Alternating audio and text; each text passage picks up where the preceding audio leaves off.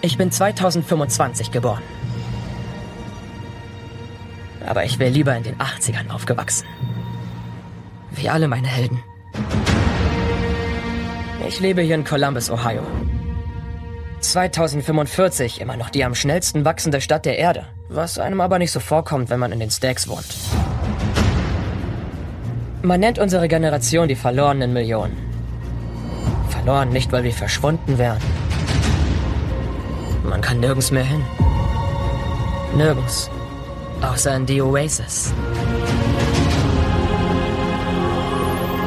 Nur hier habe ich das Gefühl, dass ich was wert bin. Eine Welt, in der die Grenze der Realität deine eigene Fantasie ist.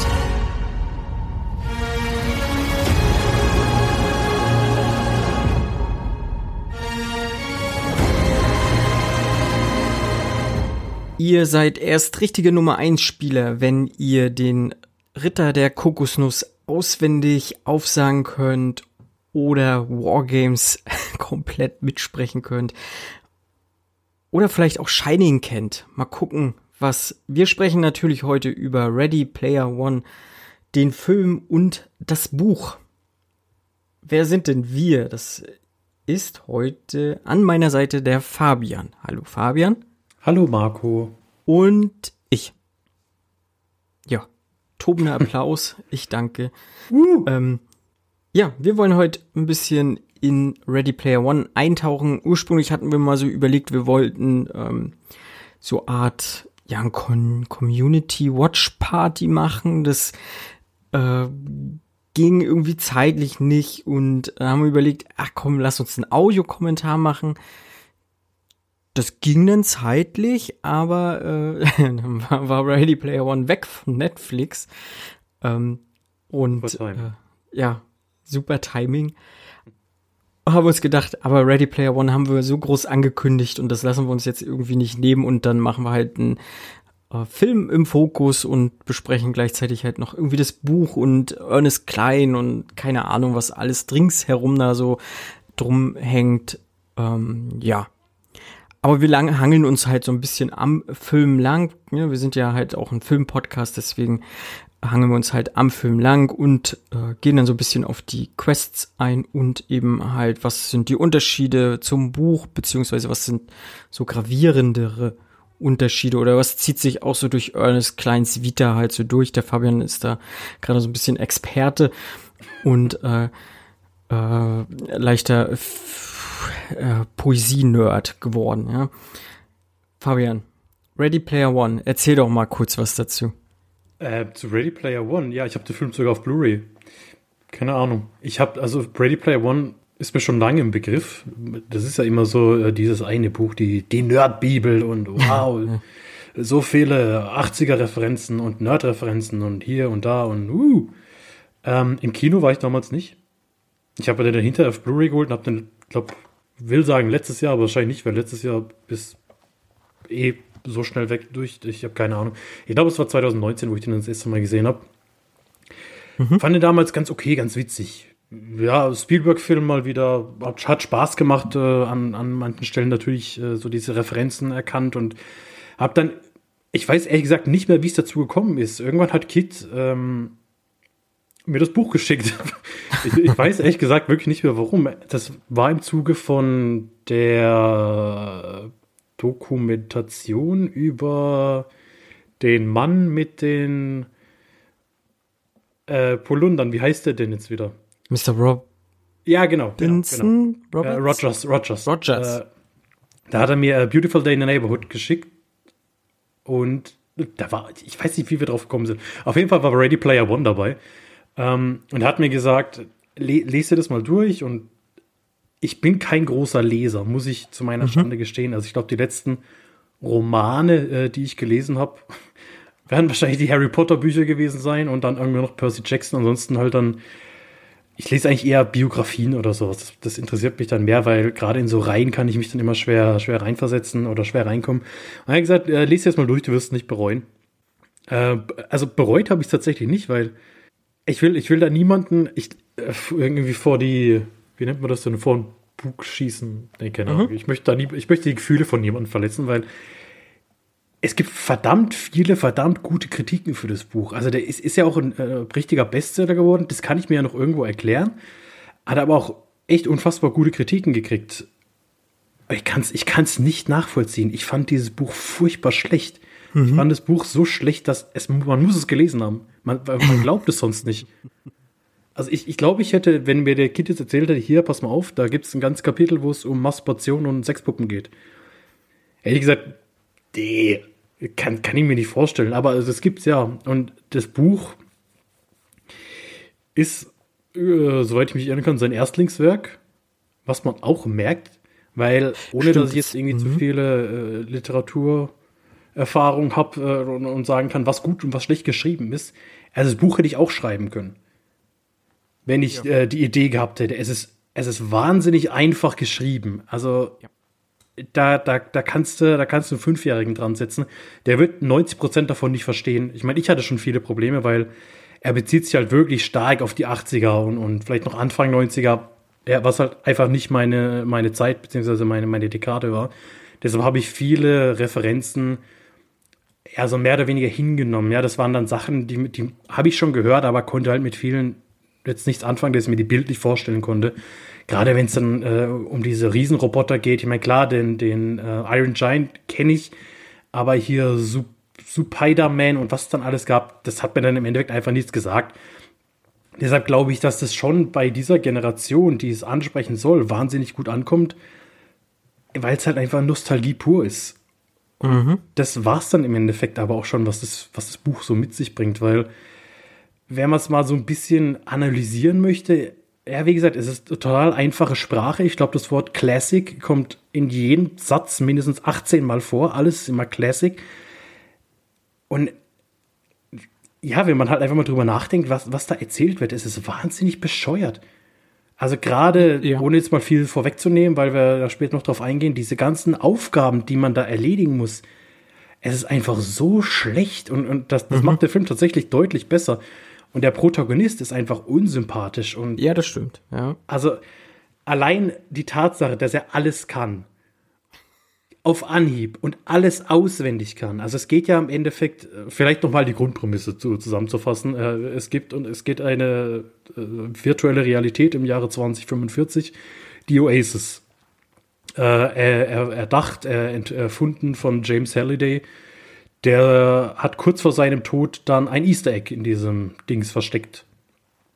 Und darum geht es im Endeffekt. Also man will dieses Easter Egg finden, äh, weil man dann eben zum Eigentümer der Oasis wird. Und mittlerweile ist halt jeder in der Oasis, äh, egal welche soziale Schicht, egal welches Alter, alle sind da vertreten, äh, entfliehen quasi dem richtigen Leben, das von Armut zu fressen ist. Und ähm, ja, mit, die, mit der Macht über die Oasis kommt auch natürlich unendlicher Reichtum. Und deshalb sind da alle so ein bisschen heiß drauf. Und das war dann, äh, ich glaube, fünf Jahre sind ins Land gegangen zu Beginn der Handlung. Und da ist der Hype dann schon so ein bisschen abgeflacht. Es gab halt gewisse Hinweise, die hinterlassen wurden von Halliday, die auf die drei Schlüssel insgesamt äh, führen sollten, die man braucht, um dann quasi das Ganze zu lösen. Und im Endeffekt gibt es dann diesen, diesen Almanach. Im Film ist das im Endeffekt in Form von einer Bibliothek, sage ich mal, äh, verwirklicht, indem man alles nachlesen kann über Halliday, was er alles mochte. Und er ist halt ein riesen Nerd gewesen, der halt äh, der sich in diese Welt früher schon geflüchtet hat, also in diese fiktiven Welten, fiktionale Welten. Und sämtliche Welten hat unser Protagonist auswendig gelernt. Alles. Ich, also im Endeffekt hat er die kompletten 80er auswendig gelernt. Also wirklich, wirklich alles. Ja. Egal was erwähnt wird. Ja. Es, es, sämtliche Serien, sämtliche Filme, sämtliche Spiele, sämtliche Bücher. Er weiß immer alles auswendig. Ja, er hat sich halt irgendwie als Experte zu äh, Halliday gemacht, ne? Also mhm. ich glaube, auf jeden Fall im Film ist ja Halliday fünf Jahre tot. So, ich weiß nicht, wie lange im Buch. Ich denke mal, es wird ähnlich sein. Ja. Ne? Aber man muss sich das mal überlegen. Ähm, er ist im Buch ist er ja noch Schüler ja. tatsächlich. Ne? Also die Frage ist, in welchem Zeitraum hat er sich das alles, dieses ganze Wissen überhaupt angesammelt? So ähm, klar, ab dem Tod, ab dem man wusste, so okay, es gibt dieses Easter Egg, ich habe Bock, das zu finden, ähm, ich mache mich jetzt selber zum Experten. Das heißt, innerhalb von fünf Jahren, so ich als Schüler innerhalb von fünf Jahren, ich hätte erstmal zu tun gehabt, meinen Abschluss erstmal zu machen. Und wenn ich dann überlege, ich müsste halt noch alles Mögliche auswendig lernen oder so, es funktioniert nicht. Also selbst unser Gehirn hat ja irgendwann auch ein, ein begrenzte Kapazität, würde ich einfach mal behaupten, ohne da genau Kenntnis drüber zu haben, aber es funktioniert in dem Maße nicht. Also auch wie er es dann ja nachher durchspielt, sag ich mal, gefühlt 100% äh, geschafft, Platin-Trophäe gekriegt oder so, ne? Das, nee. Also irgendwo ist immer ein Hakler, ne? Also man schafft das nicht in, in dieser Perfektion. Also selbst Schauspieler, die ein Drehbuch auswendig lernen, die, die halt nur ihren Text haben müssen und nicht noch den Text von 20 anderen äh, Leuten da ringsherum. Ich glaube, selbst die haben mal Hackler drin oder keine Ahnung was so, ne? Ähm. Vor allem ist es nicht so, dass es ihm unbedingt in den Schoß fällt, dass er sagt, ah ja, okay, ja. hat er sich spezialisiert, weil er, er könnte halt doch alles andere. Also ich glaube, ganz am Anfang guckt er irgendeine Serie, also im Buch jetzt, ich weiß schon nicht mehr, welche Serie das ist, aber selbst die Serie kann er auswendig mitsprechen. Hm. Und da denke ich mir, also wenn man mal realistisch betrachtet, ich glaube, der Film, den ich am ehesten auswendig mitsprechen könnte, wäre vermutlich der Stromberg-Film. Und den habe ich, es ist vielleicht ein bisschen peinlich, aber den habe ich schon 15 Mal gesehen. Mhm. Und da bin ich jetzt bei so einem Level, wo ich sage, okay, ich glaube so 60 Prozent, maximal 60 Prozent könnte ich mitsprechen. Und jetzt überlegt ihr, also es, es passt halt einfach hinten und vorne nicht mit dieser Zeit. Außer er ist halt wirklich, aber selbst wenn er ein fotografisches Gedächtnis hat, weiß er nicht hundertprozentig, wie sowas, äh, wie sowas funktioniert, hm. aber es, es macht halt einfach keinen nee. Sinn und es ist halt, es ist halt nie ein Hindernis für ihn. Das ist halt, ja, also äh, unser Protagonist, klar, er hat dann im Endeffekt Hindernisse in der realen Welt, weil er von dieser bösen äh, IOI Company im Endeffekt gefasst wird, aber alles, was, was er in Oasis macht, fällt ihm so in die Hände und es ist, es ist nie ein Problem für ihn, irgendwelche Sachen zu bestehen. Und es ist halt auch wahnsinnig schlecht beschrieben. Also, man, man, man muss sich das ja mal vorstellen. Also, er, es wird dann im Endeffekt erzählt, wie er einen Film nachspricht, aber was willst du da groß schreiben? Also, das muss ja dann im mhm. Endeffekt abgekürzt werden, genauso wenn er, wenn er halt irgendwie jetzt 20 Minuten lang dieses Videospiel spielt das ja. kann, man, man, man kann es ja als Buch nur bis zu einem gewissen Grad beschreiben, bevor es dann zum Hals raussinkt. Und der Moment wird eigentlich immer überschritten, weil es dann immer noch, ja, er, er, macht, er macht dann den Move und dann guckt er sich den Screen von seinem Gegner an und dann macht das doch so und dann macht das so. Und es ist einfach so, ja, also das, das unterhält mich gerade nicht, wie hm. zu lesen, wie jemand ein Computerspiel spielt in aller Ausführlichkeit. Ja. Und das ist einfach nee, ein das, das unterhält nicht, das stimmt schon. Das hat der Film deutlich besser gemacht. Ja. Ähm, und das, gerade das mit dem auswendig können, das ist halt so ein Ding, das musst du da irgendwie leider hinnehmen. Das hat mich auch sehr gestört, muss ich ehrlich sagen. Ich finde, um da mal weiterzugehen, so zu, zur ersten Quest, ähm, ne, er kommt ja aus sehr erbärmlichen Verhältnissen, also er lebt ja bei seiner Tante, in, mhm. sind diese Stacks halt, so, so, ja, Slums, Ghetto, äh, halt wirklich äh, wahrscheinlich die unterste Schicht in, innerhalb dieser Welt, würde ich einfach mal behaupten. Ähm, und das merkt man gerade im Buch, finde ich eigentlich ganz gut, weil er muss halt dort auf so eine Art staatliche Schule gehen, ne? Und hat halt keine Kohle. Nee, Quatsch, auf diese staatliche Schule müssen ja alle gehen. Ähm, er hat aber keine Kohle, um halt in andere Welten großartig zu reisen, so, ne? Ich finde diese, diese Spanne so dass er keine Kohle hat, die wird halt im Buch deutlicher, weil das Buch sich ein bisschen mehr Zeit nimmt, als ja. jetzt im Film.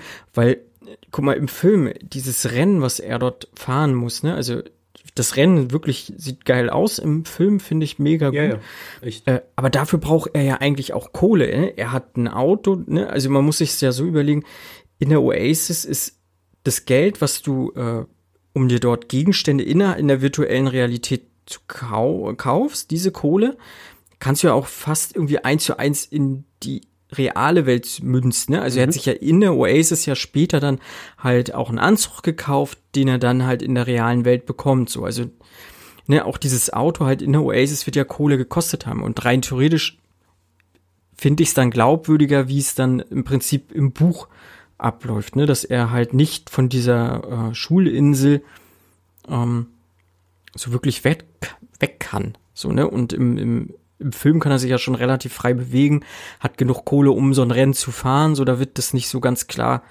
dass er ähm, eigentlich aus prekäreren Verhältnissen kommt, sag ich mal. Ne?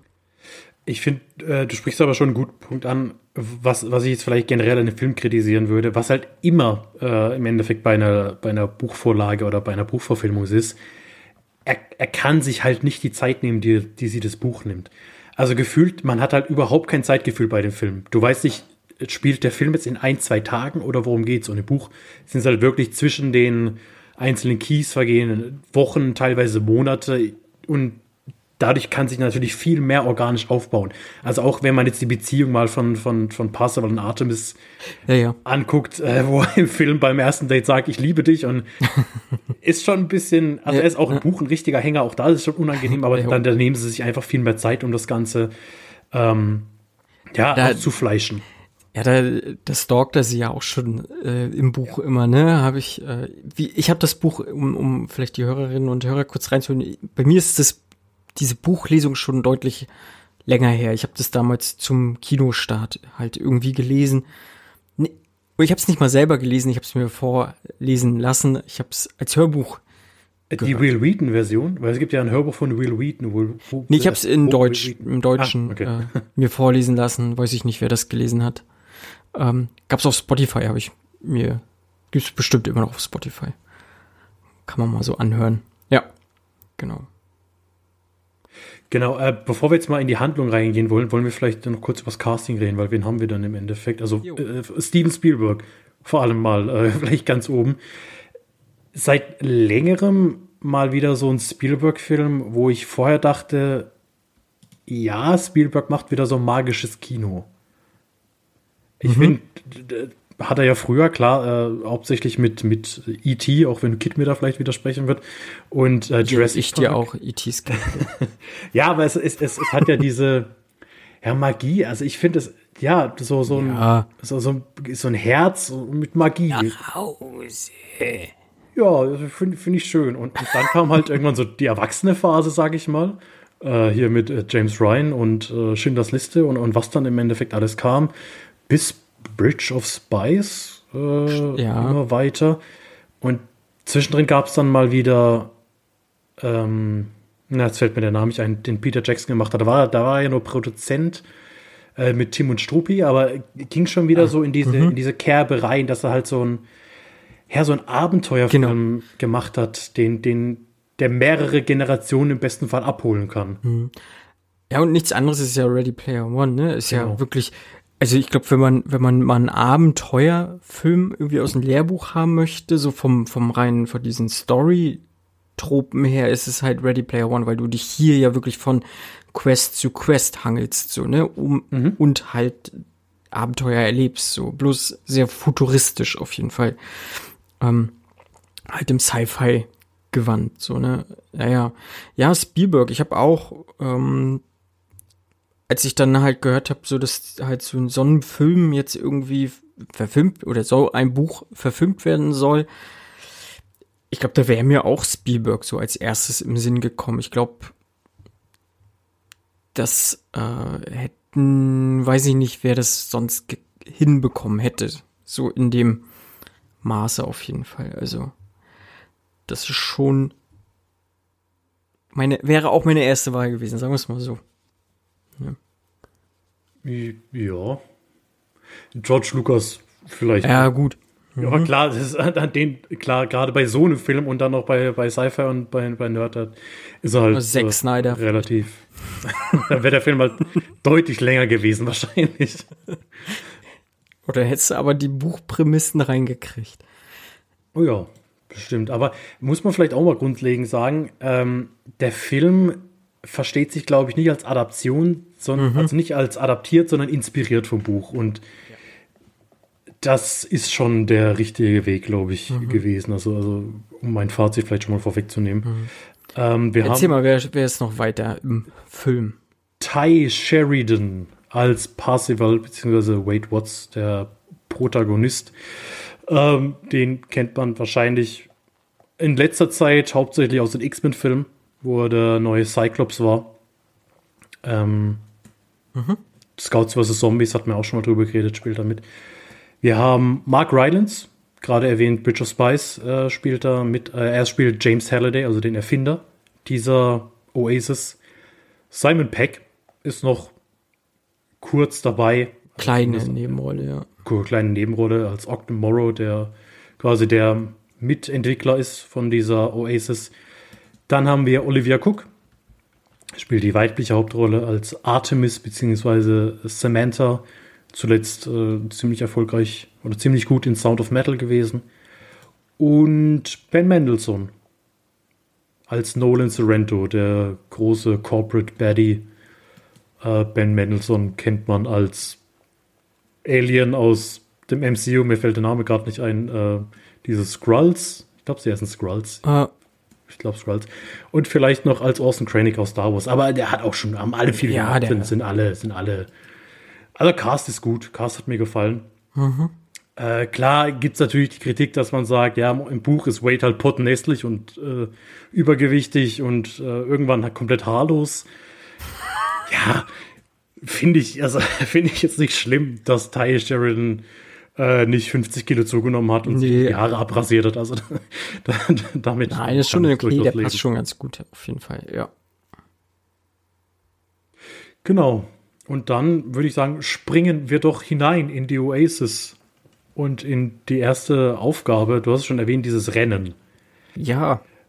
Da haben wir jetzt halt den ersten großen Unterschied zum Buch. Ähm, weil da ist einfach, da sind die Aufgaben im Großen und Ganzen komplett anders.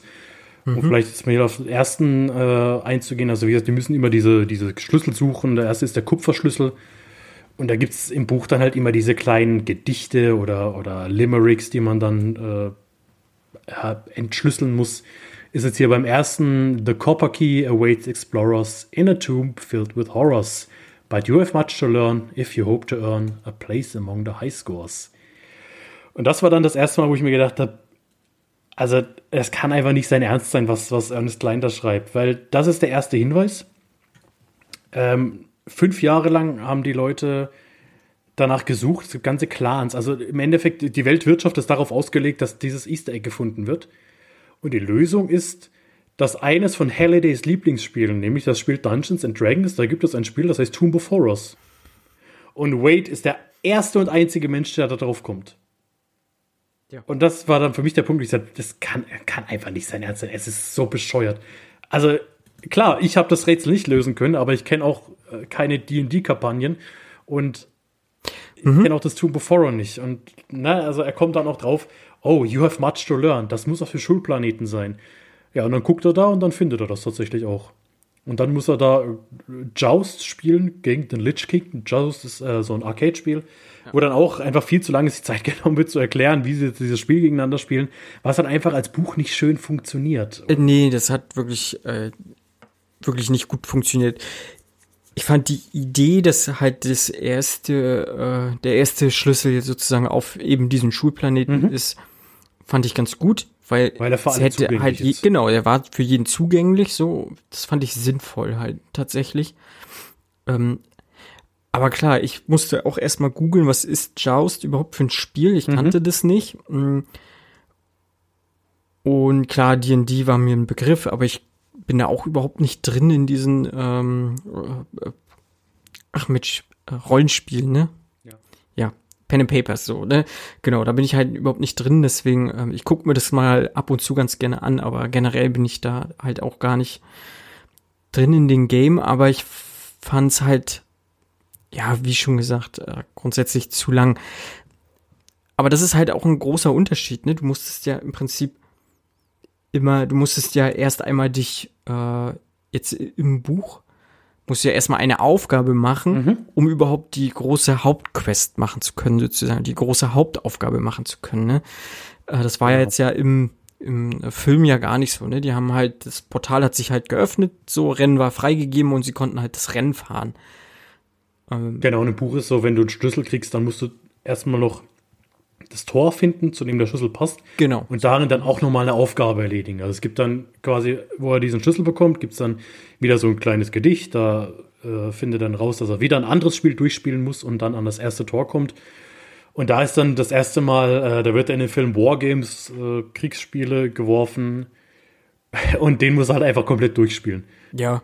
Also er ist der Charakter von Matthew Broderick und muss dann einfach, ja, er muss den Film spielen, jeden Dialog aufsagen und machen, was der Charakter in dem Film macht. Mhm. Und sowas kannst du halt einfach nicht verfilmen. Und da haben sie Nee. eine gute Lösung gefunden, finde ich. Genau. Ich meine, man kann es natürlich kritisieren, weil ich sage, also wenn, wenn man sich mal anguckt, heutzutage, es kommt ein Spiel raus, ja, eine halbe Stunde nachdem das Spiel veröffentlicht ist, ist das Spiel auseinandergenommen. Weil alle Bugs und alle Glitches und alles Mögliche schon ausprobiert wird und man, man auf alles kommt. Und deshalb ist es halt so ein bisschen, ja, okay, die fahren jetzt seit fünf Jahren dieses Rennen und willst mir jetzt sagen, dass keiner auf die Idee kommt, es mal nach hinten zu fahren. Finde ich schwierig, aber finde ich nicht so schwierig, wie dass man sagt, ähm, Tomb of Horrors, warte mal, das ist das Lieblingsspiel von dem Typ, dessen Leben ich mir äh, komplett auf, auf die Stirn schreibe. Ja. Da kam niemand drauf. Ja. Man muss, es, man muss es ja irgendwie umsetzen. Und da finde ich halt, da macht Spielberg dann das, was er halt am besten macht. Und also, das waren die, die, die besten Teile vom Film für mich, immer diese Prüfung. Und dieses, dieses Rennen sieht einfach, es sieht, also teilweise dachte ich, es sieht irgendwie billig aus, ein bisschen. Dann dachte ich mir immer, ja gut, vielleicht ist es gewollt, ne, ist halt, sie sind ja in dieser virtuellen Realität und da wird halt nicht alles eins zu eins aussehen. Also gerade der T-Rex fand ich dann, sah so ein bisschen hm, aus, aber es macht halt Spaß, sowas anzugucken, wenn du, wenn du dir halt dann im Endeffekt zehnmal das Rennen angucken kannst wahrscheinlich und immer wieder andere Sachen entdeckst. Deshalb hat der Film, finde ich, auch einen relativ hohen Wiedersehwert, weil du halt noch und nöcher Referenzen drin hast, äh, die du dann immer wieder erkennen kannst. Wenn man darauf steht, klar, wenn man, wenn man das nicht leiden kann, äh, dann, dann wird man den nicht nochmal angucken. Aber äh, gerade in dem Rennen, was halt alles, äh, der, der Van vom A-Team und das äh, Wohnmobil aus Spaceballs und natürlich das Motorrad aus Akira und T-Rex und King Kong, das macht dann schon relativ viel Spaß und ist halt auch gut in Szene gesetzt, finde ich, dieses, dieses Rennen am Anfang. Ja, finde ich auch. Also klar, man, man, ich glaube, beim ersten Mal gucken ist es halt einfach so, wow, ne, also weil da passiert halt unglaublich viel und ich fand, auch beim ersten Mal fand ich es einfach sah sehr gut aus, hat halt gepasst, so in diese virtuelle Welt. Ähm, jetzt gerade fand ich so, ja, okay, manches sieht schon heute jetzt ein paar Jahre später schon eigentlich gar nicht mal mehr so geil aus. Aber das ist halt auch der Technik einfach geschuldet so. Nichtsdestotrotz muss ich halt zugestehen, das Rennen an sich, so wie es jetzt inszeniert ist und vom, vom Rhythmus her, so ist schon ziemlich cool gemacht, so, ne? Also es passiert halt, wie gesagt, immer was und es ist halt auch spannend. So, und ähm, ja, aber so wie du gesagt hast, auch, dass man vielleicht mal doch mal nach hinten fährt oder so.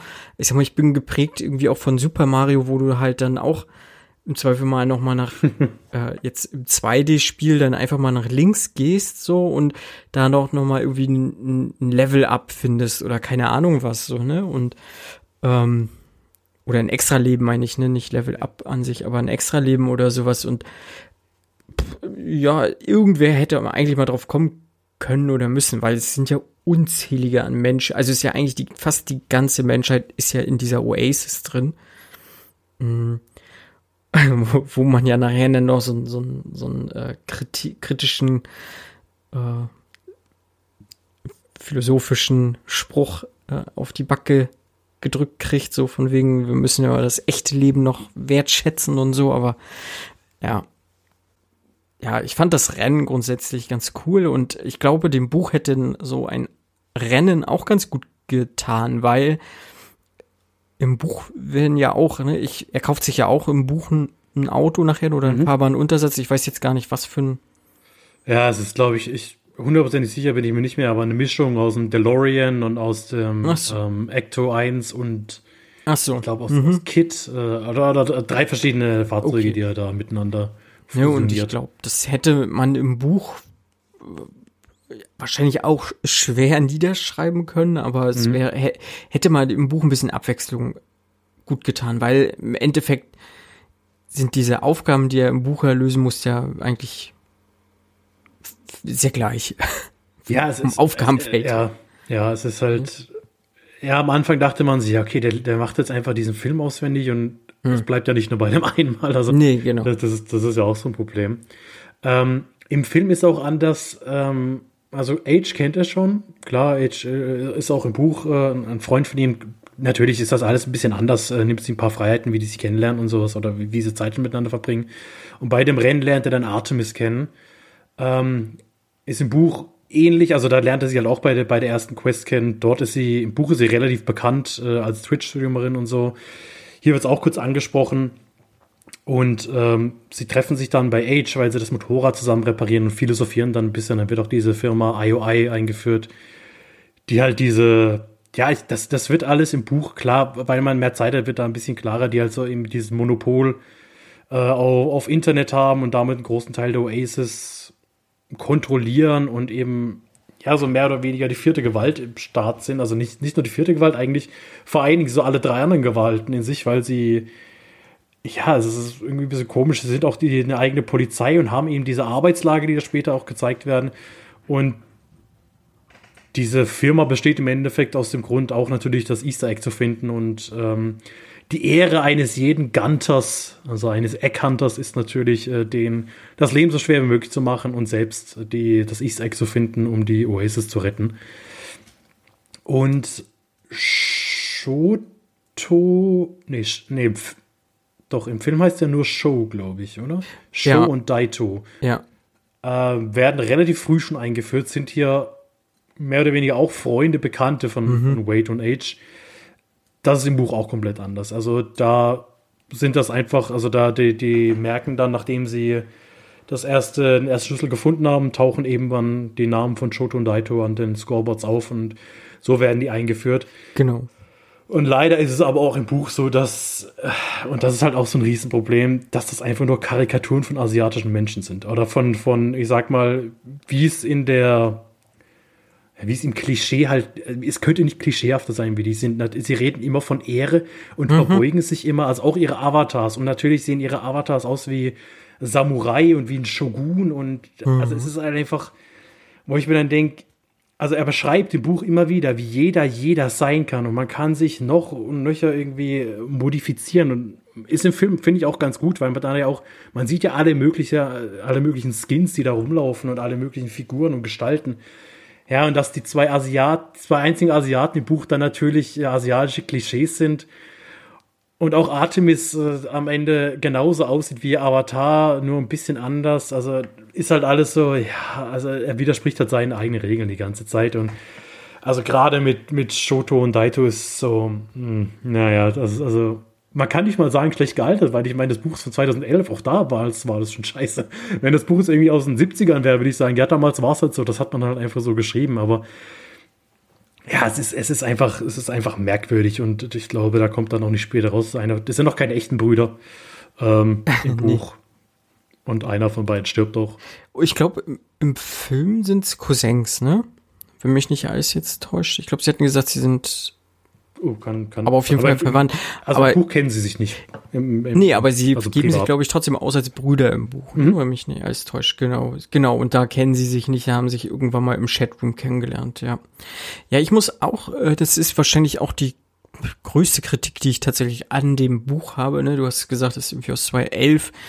Ähm, und es ist halt komplett überhaupt nicht zeitgemäß gerade, was ist jetzt irgendwie so seine Figurenbeschreibung oder Rollenklischees so angeht. Das ist halt nicht zeitgemäß.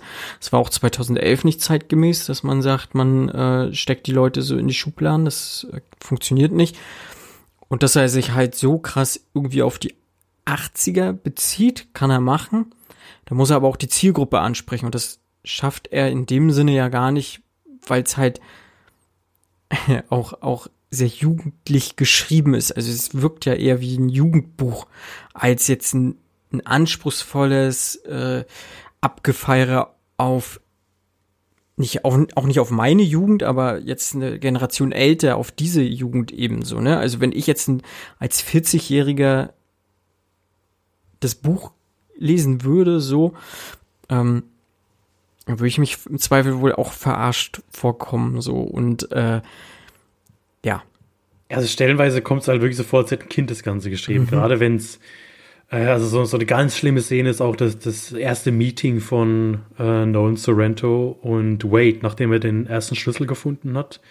Äh, nachdem er das erste Gate gelöst hat, gibt es dann dieses Angebot im Endeffekt von IOI, die sagen, hey, arbeitet doch für uns und ja, gibt es diese Momente, wo, glaube ich, Ernest Klein gedacht hat, boah, ich, ich lasse Wade jetzt richtig cool aussehen. Und also er benutzt so ganz komische, ganz schlimme Sprache, wie er die dann beleidigt. Und generell, dass sie diese, ähm, diese Arbeiter, der, deren äh, im Endeffekt ähm, deren Nickname immer mit ihrer Angestellten-Nummer äh, zusammenhängt, die alle mit einer 6 anfangen und die, die Sixer und daraus macht er die Sucksors und aber es wird auch jedes Mal ausgesprochen, es ist einfach, es liest sich einfach so ganz unangenehm. Es ist halt einfach so wie, keine Ahnung, wann waren die Anfänge des Internets? 2003, 2004 vielleicht, wo man dann sowas ins Internet geschrieben hat. Hm. Äh, you, they suck und dann S und dann Leadspeak generell und dann ganz viele X drin und ja, es ist einfach, ja, es ist furchtbar geschrieben. Es tut, es tut mir so leid. Es ist wirklich. Und ja, es passt halt auch alles in dieses Bild, was ich von Ernest Klein habe. Der ist für mich einfach ein übler Neckbeard. Also so, so ein Typ, der, der meint, er ist halt erstmal geistig allen überlegen und der halt ja auch die Art, wie er Frauen behandelt, also dieses, dieses fast schon Unangenehme, wie er, wie er also er sieht sich ja im Endeffekt, projiziert er ja Wade, sage ich mal, das genau. lyrische Ich, wie man so schön sagt, in sich rein. Aber auch immer dieses, ja, also alle Frauen sind schön und mir, mir, mir ist so der Charakter wichtig. Ja klar, das, das, das kann er sagen, aber das kann er halt nicht 34 Mal sagen mhm. und immer wieder und immer wieder und immer wieder. Und ähm, ja, du hast vorhin schon angesprochen, äh, gebt euch gerne mal das Gedicht Nerd Porn Auteur von Ernest Klein. Das ist ein Gedicht, das er geschrieben hat, äh, wo es darum geht, dass er gerne Pornos hätte, aber mit schlauen Frauen, nicht mit hübschen Frauen, Frauen, die keine Objekte sind und äh, Pornos, in denen Frauen Schach spielen und mit ihrem Gehirn sexy sind und das ist, es ist einfach, es ist so unangenehm und das hat irgendwie, keine Ahnung, 20 Strophen und es ist so, oh, da wird, no, also es ist fast schlimmer als die Masturbationsszene im Buch. Also die, die hat mir auch Überwindung gekostet, die zu lesen, wo er anfängt zu erzählen, wie er masturbiert und dass Halliday Masturbieren ja mega cool findet und ganz Kapitel darüber gewidmet und seine Sexpuppe, die er sich gekauft hat, war schon unangenehm, das zu lesen.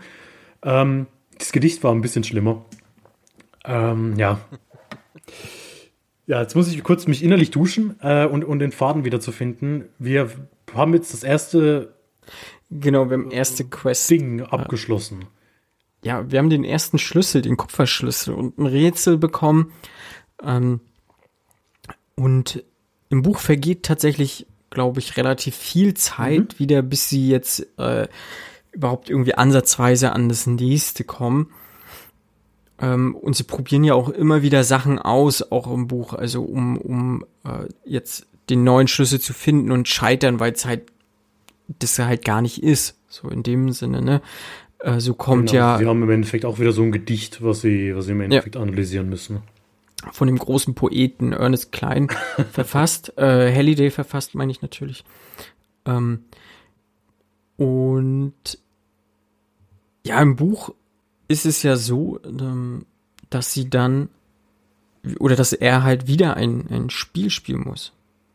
Genau, also, äh, es gibt diesen Planeten, der nur aus ja. den Jugendhäusern von Halliday besteht. Und Stimmt, genau. Mhm. Da kommt er dann drauf, dass er da hin muss und dann gibt es das Spiel Sorg.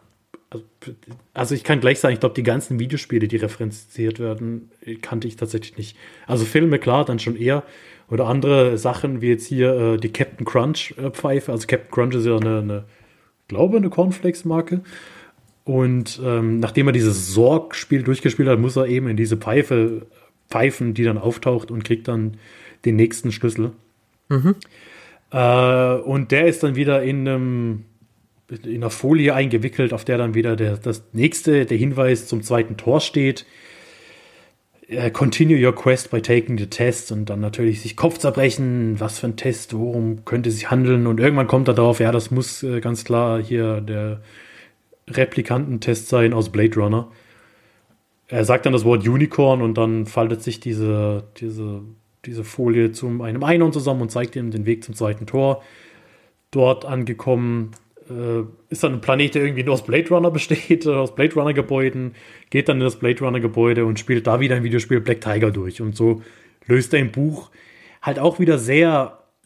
Es, ja. es ist halt einfach äh, antiklimaktisch. Also du, du hast halt es ist halt langweilig, das zu lesen, weil, weil, ja, okay, die Rätsellösung kann ich jetzt nicht drauf kommen, weil es dann halt einfach zu abstrus ist. Also continue your quest by taking the test. Und nur von dem Wort Test kommt er irgendwann auf, auf Blade Runner. Ist für mich dann halt so, also da hätte ich dann lieber was, wo ich ein bisschen miträtseln kann. Also ich mhm. mag zum Beispiel, ist jetzt eine ganz andere Baustelle, äh, die National Treasure Filme, wie heißen sie denn? Vermächtete Tempelritter und Vermächte des Geheimen Buches mit Nick Cage. Weil da diese Rätsel, die, die machen Spaß. Und das ist halt auch mhm. dieses Abenteuer, was ich bei solchen Filmen suche. Und, und klar, die sind auch schwer zu entschlüsseln, aber das, das macht mir dann auch irgendwo Sinn und die sind dann auch irgendwo schlüssig, dass man das lösen kann. Und hier ist es halt einfach so, ja, Test, ja, das muss der Blade Runner Test sein. Es gibt ja. eine Milliarde andere Tests und ist halt einfach so ein bisschen willkürlich. Und auch mhm. da, finde ich, haben sie es dann im Film wieder deutlich besser und, und spaßiger auch gelöst. Mhm. Ja, gerade ne, im Film sind sie ja dann sozusagen in Shining. Mhm. Und äh, müssen sich halt in dem Hotel halt so ein bisschen zurechtfinden und stoßen dann halt auch auf die Widrigkeiten, die es halt im Film gibt. Und ich glaube ja tatsächlich, dass Spielberg das auch mit Bedacht gewählt hat, um halt Kubrick halt auch so ein bisschen zu ehren. Ne, äh, Kubrick sollte ja auch den Film AI ursprünglich machen, den, den er halt nicht vollenden konnte, weil er verstorben ist. Und den hat ja Spielberg dann auch zu Ende gebracht. Und äh, ich glaube, ich bin mir jetzt noch nicht so sicher, ich habe mich mit Kubrick noch nicht so krass beschäftigt und auch mit Spielberg nicht. Ähm, sie beiden waren jetzt nicht Best Buddies oder so, aber sie hatten beide, glaube ich, einen unglaublichen Respekt voreinander und äh, dem wollte Spielberg jetzt hier mit Shining auch auf jeden Fall nochmal Tribut zollen. So. Und ich finde, es hat auch sehr gut geklappt, dieses, diese Shining-Sequenzen halt einzuführen, weil weil sie müssen halt nicht Shining durchspielen, aber sie befinden sich halt eben in diesem Setting und das hätten sie durchaus auch bei Wargames machen können, zum ganz Beispiel. Genau, ganz ne? genau. Das finde find ich, haben sie so viel besser gelöst, dass sie, mhm. ja, okay, sie müssen den Film durchspielen, aber sie müssen halt jetzt nicht die Rolle von Jack Nicholson und Jack ja. Torrance einnehmen und jedes Wort so sagen, wie es gefallen ist, sondern sie müssen halt die, diese, diese Hindernisse, die dir im Film Shining in den Weg mhm. geworfen werden, wie eben diese komische nackte Oma und äh, Jack, der mit dem äh, Messer, äh, mit, der Axt rumrennt und die, die creepy Zwillinge und sowas, die müssen sie halt überlisten und es ist einfach viel besser gelöst und es macht so viel mehr Spaß und hätte wahrscheinlich auch, also wenn du sowas auch als Buch von mir das beschrieben hättest, hätte mir wahrscheinlich deutlich mehr Spaß gemacht, als zu schreiben und dann sagte er das und dann sagte er uh, All mhm. work and no play makes Jack a dull boy und sowas. Also und ich finde es einfach so naheliegend, dass man dann sagt, okay, man, man macht es einfach so und, und es ist einfach stimmiger. Ja, auf jeden Fall. Zumal er ja im, im Buch wird halt Ernest Klein halt wahrscheinlich das abgefeiert haben, was er selber abfeiert, so mhm. und das halt rezipieren irgendwie und äh, heranziehen.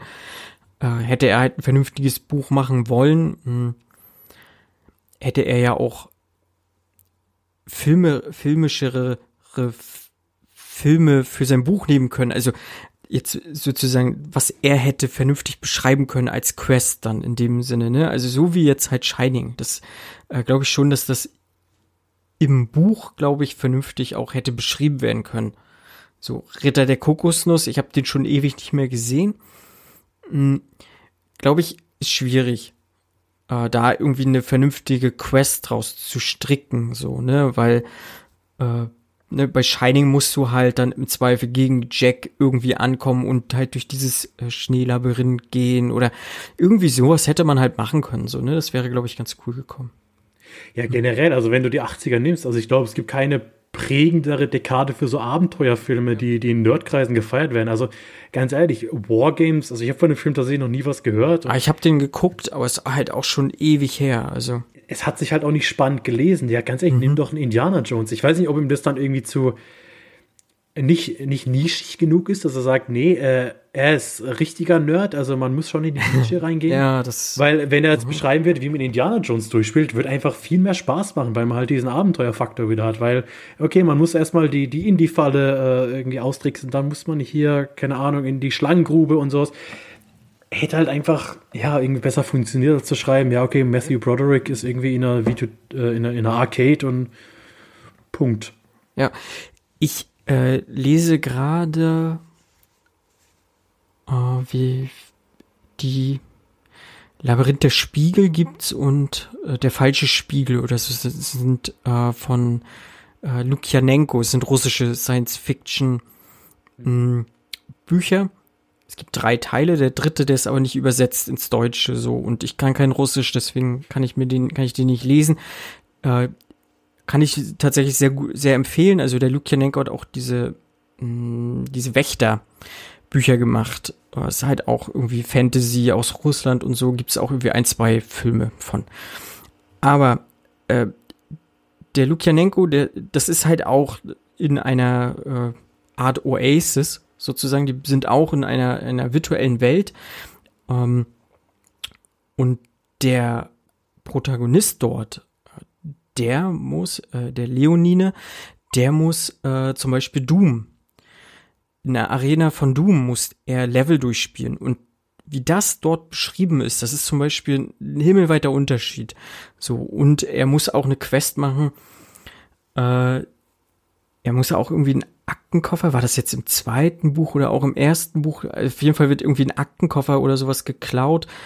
Und wie das beschrieben ist, äh, dass er halt so eine Leiter geht und auf einmal verwandelt sich diese Leiter in, in so einen ganz dünnen Faden und dann kommen von dort noch äh, Wachen und von dort noch Wachen und so, ne?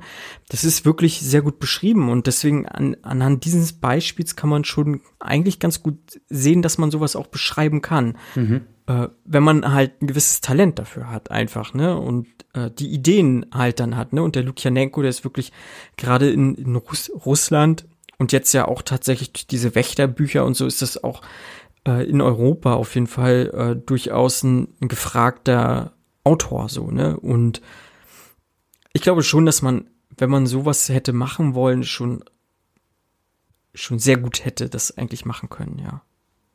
Ja, also wie gesagt, einfach so machen wie, wie im Film und, und den Film einfach nur kurz ja, durchspielen. Mir hat der Film tatsächlich gestern wahnsinnig Bock wieder gemacht, Shining anzugucken.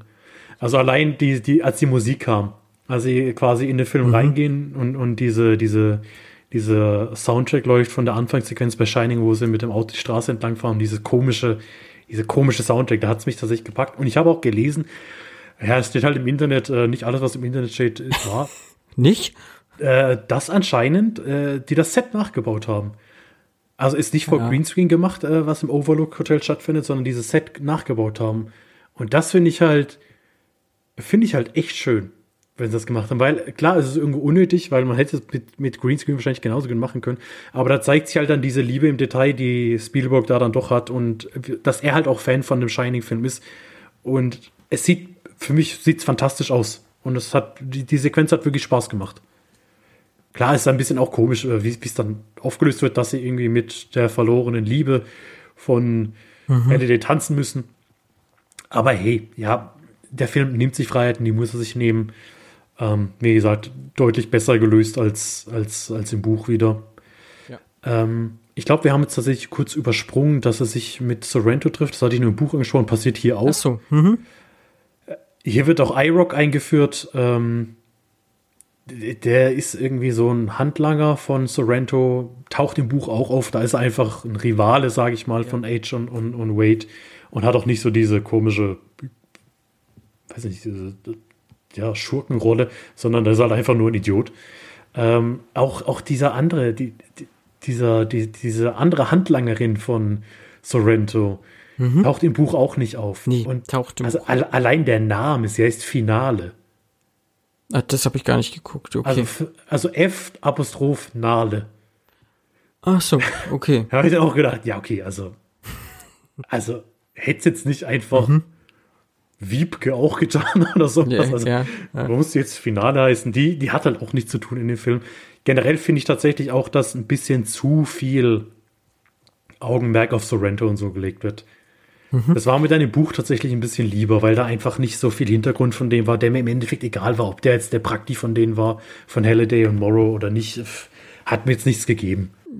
Nö, wobei ich sagen muss, Ben Mendelssohn mag ich eigentlich ganz gerne als Schauspieler mhm. so und ich finde, er verkörpert halt diese Rolle sehr gut. Also das hat er jetzt vom rein Schauspieler her hat er Ja. mich da voll überzeugt und ist er halt in dieser Rolle des Antagonisten aufgegangen, ne?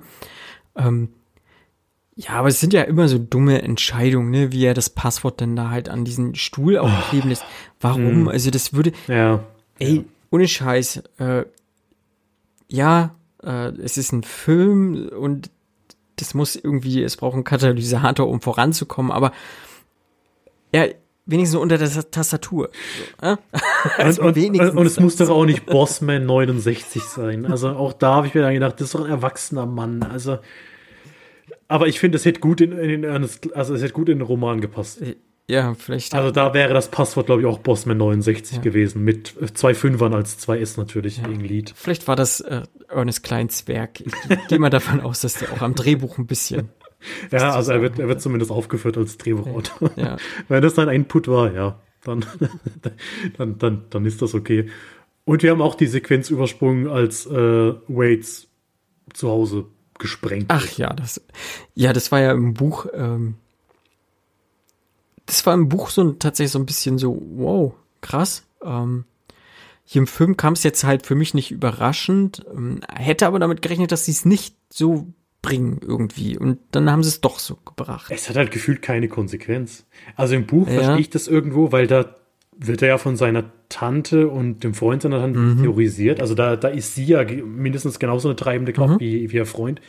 Und im Film wird das ja eher so gezeigt, okay, sie ist halt, sie leidet auch unter dieser häuslichen Gewalt im Endeffekt. Und sie ist jetzt aber nicht grundlegend böse Wade gegenüber. Also sie, klar, sie, sie, sie, sie verteidigt ihn jetzt nicht vor dem aggressiven Freund, aber ja, das, das wirkt für mich halt eher auf, wie so eine Beziehung, ähm, so eine toxische Beziehung einfach, unter der sie genauso leidet wie er. Und es wird halt einfach, also es wird halt null thematisiert. Sie ist halt tot und ja, okay, weiter geht's. Naja. Das ma- macht halt, ist, ist, ist ja, also es wird, es ist eigentlich unnötig, dass sie es machen, äh, weil es keine Konsequenzen hat. Ja, okay, die sind tot, aber die interessieren im Endeffekt eh nicht. Auch im Buch interessieren die nicht. Da gibt es dann noch diese komische Nachbarin. Oh, oh Gott, Ach ja. ich jetzt ja auch noch mal sagen.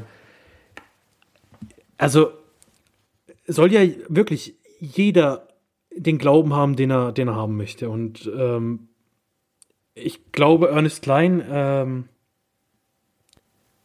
ist ein Atheist. Das kann man, glaube ich, sagen. Und ein sehr radikaler Atheist. Weil es gibt in dem Buch äh, äh, ganz oft irgendwelche Tiraden gegen Gott und gegen den Glauben an sich. Und ja, okay, das, das kann er machen, wenn es denn passt. Aber es passt überhaupt nicht. Also gerade am Anfang, diese Nachbarin, die, die ist halt, äh, die, die, die, also ist es auch nicht so, dass sie ihn missionieren will und sagt, hey, wait, äh, hier, äh, bet mal hier dreimal das Vater unser und, und, und äh, Ros Rosenkranz oder sowas, keine Ahnung. Da, da sagt sie, glaube ich, irgendwie nur, ja, d- d- äh, also ich weiß es wirklich nicht mehr, was sie sagt, so, so nach dem Motto, ja, Gott sei mit dir oder irgendwie sowas. Und dann gibt es auf einmal so, so, so, so eine anderthalb Seiten Tirade über, Gott und Religion und wie dumm das alles ist. Und dass Wade die ganzen Leute bemitleidet, die an Gott glauben.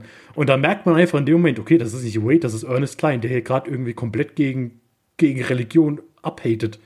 Und es ist einfach so, so, so, so unnötig in dem Moment und, und es nimmt dich komplett raus und es passt halt überhaupt nicht. Und also das, das gibt es zwei, drei Mal, wo ich dann auch dachte, äh, ja, okay, also ich habe jetzt, ja, ja, wenn das deine Meinung ist, aber muss die jetzt in diesem Buch so kundgetan werden, dass dich komplett aus der Stimmung rausnimmt und also es ist ganz komisch, also ja, dieses Buch, ja, wie gesagt, lest es, lest es einfach, es, äh, man liest auch relativ schnell durch, weil es halt keine schwere Sprache ist, weil es halt einfach so Hauptsatz, Hauptsatz, Hauptsatz, Hauptsatz, Hauptsatz und dann, und dann, und dann, und dann. Also, das kriegt man auch schnell durchgelesen, das ist kein Problem. Oder halt als Hörbuch wieder, Marco. Könnt ihr auch machen.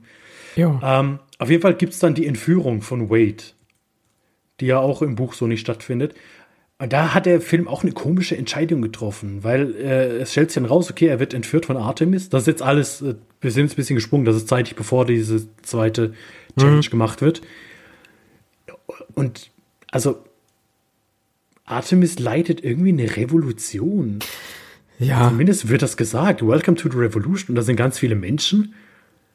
Aber es wird nie, also man, man weiß halt nicht, was sie da machen oder was das Ganze soll. Und es wird auch, es wird einfach nicht weiter thematisiert. Es gibt diesen einen Satz und, und, und dann war's das.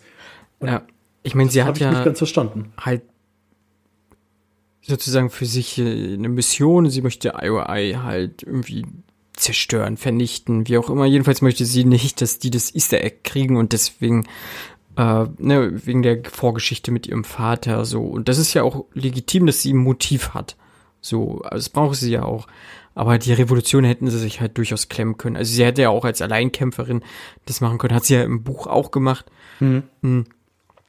Wäre auch vollkommen legitim gewesen, so. Also, äh, ich hätte da jetzt nicht noch 50 Helferlines gebraucht, sozusagen, die, die sie da irgendwie unterstützen oder unter der Arme greifen oder sowas. Das hätte sie auch bis dahin vollkommen alleine machen können. Also er hat's ja auch alleine geschafft, ne? Gerade aus, aus eher erbärmlichen Verhältnissen heraus hat er es ja auch bis dahin ganz alleine geschafft, so. Ich finde, es wirft auch mehr Fragen auf, als es beantwortet. Ja, also, ja. es ist halt so eine Frage, okay, wer, wer sind diese ganzen Leute? Mhm. Ähm, wie hat sie die rekrutiert? Wie sind sie an dieses Haus gekommen? Was, was machen sie da im Endeffekt? Und auch das, das Treffen der beiden ist ja relativ früh dann im Endeffekt. Also sie hatten mhm. dann quasi schon ihr erstes Date, äh, wo sie in diesen Club da gegangen sind. Äh, die Szene gibt es im Buch auch. Da taucht dann auch Ogden Morrow zum ersten Mal auf, der auch deutlich präsenter ist im Buch. Ja. Der da auch einen bekannten Avatar hat, der da viel äh, umtriebiger ist, sage ich mal, als im Film. Mhm. Ähm, ja, und dann gibt es ihr erstes Treffen und dann äh, stellt sie halt raus, okay, sie hat äh, ein, äh, äh, wie nennt man das denn? Birthmark, ähm, ein ne, äh, so ein Ding am Auge. Also sie, ah, sie selbst denkt halt, sie ist ein, entstellt. Ein, ein, ein Muttermal. Feuermal, Muttermal, genau. Und ja, okay, das hat sie im Buch auch, und dann denkt mhm. sie, sie ist entstellt und er sagt ihr, nein, du bist wunderschön. Ja, und sie ist auch wunderschön. Also es ist nicht so, dass sie entstellt ist in dem Film. Ähm. nee. Also es ist kein großer Akt zu sagen, dass sie schön ist, weil sie ist halt schön. Also, ja. Ganz ehrlich. Und ähm, das im, im Buch ist das alles erst ganz am Schluss. Also äh, mhm. da treffen sie sich tatsächlich erst zum ersten Mal in Person, als alles schon vorbei ist. Also da ist dann kurz vor dem dritten Quest. Genau. Ogden Morrow, der einspringt und die verbleibenden vier, also mhm. H, Wade, Artemis und Daito, nein, Shoto, Shoto. einlädt, weil Daito wird im Buch getötet. Aufpassen. Genau, weil sie dort in Ruhe ja die Quest zu Ende bringen können, was sie sonst wahrscheinlich nicht könnten, weil sämtliche IOIs sozusagen ja auf der Jagd nach ihnen sind. Ist es ja so auch im, im Film, ne? Aber im Buch ja, lädt halt Ogden Morrow sie sozusagen ein. Aber der war doch auch, hat doch auch eine, eine, eine wuchtigere Szene in diesem Club, ne? Als sie ja, da, haben, da, im Buch auf jeden Fall, glaube ich. Ne? Da, da ist er, also er ist äh, der DJ in dem Club, also ja, das ist sein, sein mhm. Club, Clubplanet, glaube ich, in dem er immer auflegt. Und da gibt es ja auch diesen Angriff dann im Endeffekt von den, von den Sixern und da zeigt dann Ock, dass er halt relativ starken Charakter hat. Weil klar, er ist auch einer der Gründer der Oasis, hat mhm. sich ein bisschen zurückgezogen, aber äh, da gibt es dann, ja, er ist halt auch ein mächtiger Zauberer im Endeffekt mhm. und, und, und er hat halt Zau Adminrechte sozusagen, ne? Also ja, genau. um, um das so irgendwie um mal leicht zu sagen, ne? Ja, und das ist halt ein krasser Unterschied. Das wird ja im Film nachher zum Ende klar, dass er ja der, der Bibliothekar mhm. ist sozusagen, der ihm dann ja auch das Extra-Leben gegeben hat. Fand ich jetzt im Buch, glaube ich, ganz smart, dass da das, glaube ich, Pac-Man-Spiel, glaube ich, gewonnen, ne? Ja, das ist ja auch so. Es gibt. Das ist noch gar nicht so lange her, aber so hundertprozentig kann ich mich daran erinnern. Aber es ist auch so ein ähnliches Archiv, sage ich mal, wie im Film, meine ich. Äh, dass er durchstreift und dann entdeckt er irgendwo einen ah, ja. Pac-Man-Automaten. Mhm. Und da spielt er dann natürlich, weil das kann, äh, perfekt, perfekt durch. Äh, mit allem äh, aufs erste Mal und kriegt dann diesen, diesen, diesen Quarter und, und kriegt dann damit sein extra Leben. Im Film kriegt er dann halt, weil sie um irgendwas wetten. ich weiß schon gar nicht. Ja, ja, sie wetten, gesehen. weil der Name, das war auch ah, wegen Kira, vor dem weil der Name noch einmal genau. vorkommt. Mhm. Aber ich habe mir dann am Ende auch so die Frage gestellt, also wenn ich jetzt wirklich Adminrechte auf diesem Server habe und machen kann, was ich will, warum bin ich dann Bibliothekar, der im Endeffekt die ganze Zeit in dieser Bibliothek stehen muss, ja. wahrscheinlich, und warten. Es wird ja auch dann am Anfang gesagt, als Wade da wieder reinkommt, es interessiert keinen mehr, äh, da geht keiner mehr hin außer ihm und er guckt irgendwie zum tausendsten Mal die Aufzeichnung an. Also ist halt auch so, ja, also ich glaube, da hätte ich schon Besseres mit meiner Zeit zu tun, auch wenn ich irgendwie Milliardär, Trill, Trill, Trillio, der Drill Ja. alles, alles Ja. wäre. Ja. Ähm, genau. Und aber auch witzig, dass äh, Simon Peck dort einen Amerikaner spielt, der den britischen Akzent imitiert, obwohl er selber Brit ist. Fand, fand ich irgendwie witzig. Ja, da macht es eher Sinn äh, als im Buch, also DJ zu sein und nochmal Party Ja. machen oder sowas, keine Ahnung. Ja, ach. Ja, gibt viele dumme Entscheidungen, sowohl im Film als auch im Buch auf jeden Fall. Wir gehen erstmal davon aus, dass Ernest Klein die Entscheidung dann auch im Film getroffen hat. ähm, Genau. Dann ähm, kommen wir zur Entführung von Samantha. Ist das dann schon da? ja, Genau, weil dieses Versteck, äh, diese Rebellen, Revolutionsbasis, äh, wird dann relativ schnell von den IOI-Leuten ja, gestürmt. Und ähm, Artemis wird verhaftet, weil sie die Schulden ihres verstorbenen Vaters abarbeiten soll in einem dieser Arbeitslager. Ist ja auch anders als im Buch, weil im Buch legt Wade es im Endeffekt selbst drauf an. Ähm, also er, er, er schafft es ja irgendwann einen Alias auf dem Schwarzmarkt, der da ganz oft erwähnt wird. Und ähm, ja, er legt dann darauf an, selbst gefangen zu werden äh, unter dem Alias. Und er ist natürlich auch Meister Hacker. Ähm, er kann blind Ja. alles hacken. Ja. Ist dann auch so und er hackt sich dann quasi in, in, in seiner Zelle in alles ein und kann dann alles entschlüsseln, weil mittlerweile dann auch die Successors äh, ja immer hinten dran sind und auch die, die Schlüssel jagen und sie dann rausfinden, dass der dritte Schlüssel in Anoraks Schloss, also Anorak, weiß gar nicht, ob wir das gesagt hatten, ist ja der Avatar von Halliday. Das ist ein Anoraks Schloss, der, der dritte Schlüssel sein muss und dieses Ding dann belagern und dann hat Wade natürlich die Idee, das alles irgendwie ja, zu, zu unterbinden, indem er sich da, da durchhackt und hier und da und tralala. Es ist ein bisschen, ja, ich krieg's nicht mehr ganz zusammen im Buch, wie gesagt, es ist, es ist schon ein paar Wochen her und ich habe auch probiert, eigentlich relativ viel von dem Buch wieder zu vergessen, weil Ja, ich weiß muss, nur, muss einfach nicht sein. Ja, im Buch ist es ja äh, eher so, dass äh, ja sowohl also die zeitliche Komponente ja erstmal, es Mhm. vergeht halt wieder deutlich mehr Zeit als jetzt im Film. Ne? Also im, im Film rushen wir ja wirklich schnell durch, aber im Buch äh, nehmen sie sich ja doch noch die Zeit und ne, man muss ja überlegen, das erste Rätsel hat ja fünf Jahre gedauert, bis das geknackt wurde. Hm, Es dauert jetzt nicht nochmal wieder weitere fünf Jahre, aber es vergeht schon ein paar Monate, würde ich einfach mal sagen, weil äh, Parzival und Samantha oder Artemis, die führen eine Beziehung im Buch auf jeden Fall, dann schon. Ähm, aber sie äh, ja trennen sich ja dann auch sogar.